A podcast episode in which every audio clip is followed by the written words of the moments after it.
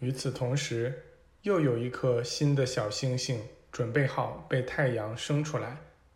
这次分娩的多余力量，把天王星抛出了矩阵轨道，并把海王星抛到了今天金星的轨道上。这时，海王星已经充分冷却，从而使其表面能够支持生命了。某些阿米巴必须被挑选出来，以作为人体的生命载体和食物载体。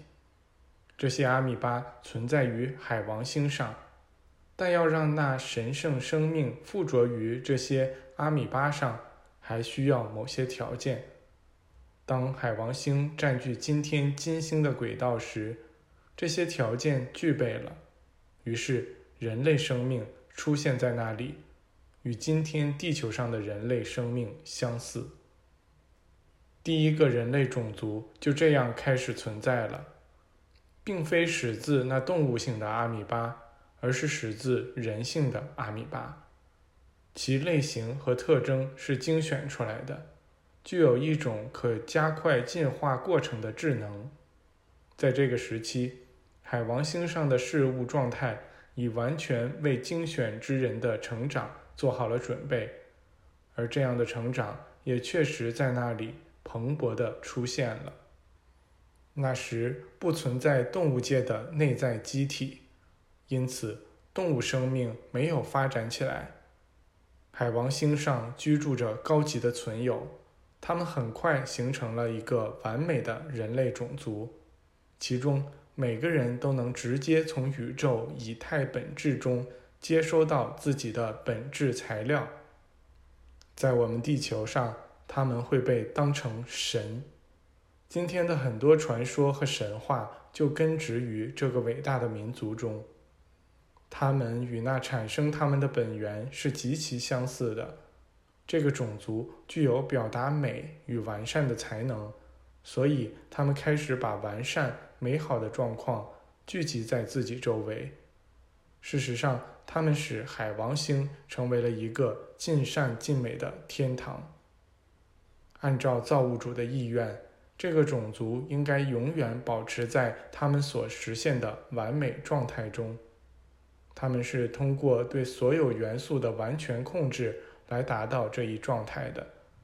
当一个人表达出某一愿望时，那个愿望立刻就被实现了。但在接下来的时间里，一些个体开始表现出懒惰和自私，试图胜过自己的同伴。由此导致了种种分裂，而这些分裂又产生出自私与贪欲，自私与贪欲则又引发了纠纷不和。人们把时间浪费在打架和争吵上，而他们本该用这些时间来进行有益于进步的创造。人们没有与源头保持紧密的连结，而是相互疏远，并在彼此间制造出裂痕。只有一小群人保持着高尚的、崇高的精神，其他人则抛弃了那给予他们安全和保护的东西。这使得这颗行星周围产生了一个漩涡。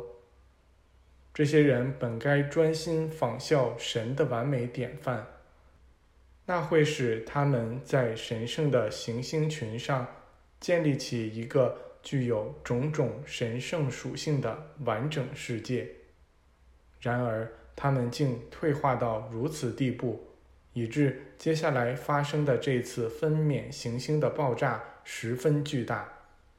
由此产生的星云凝聚后，形成了一颗比以前的行星都更大的行星，这就是木星的诞生。伴随其分娩的过剩能量是那么巨大，以致土星被推出了矩阵轨道，并被抛到今天水星的轨道上。这次爆炸如此剧烈，又是发生在一个如此紧张的太阳系中，因此形成了大量小行星。这些小行星排列在土星周围。它们具有与土星不同的极性，无法与它聚合在一起，所以保持着独立状态。他们没有别的办法，只能呈带状聚集在这颗行星周围。这条小行星带被称为土星环。组成土星环的小行星中，有很多都像一颗小行星那么大。我们刚才说到的那股过剩的力量，把壮丽美妙的行星海王星抛到了今天地球的轨道上。它所有的辉煌和它那些伟大的居民都被清除掉了。不过，有少数从未抛弃自己神圣继承物的人。还继续存在着，他们组建起一些强有力的团体，在环绕于现存的九十一个世界周围，并渗入其间的灵性区域发散物中寻找避难所。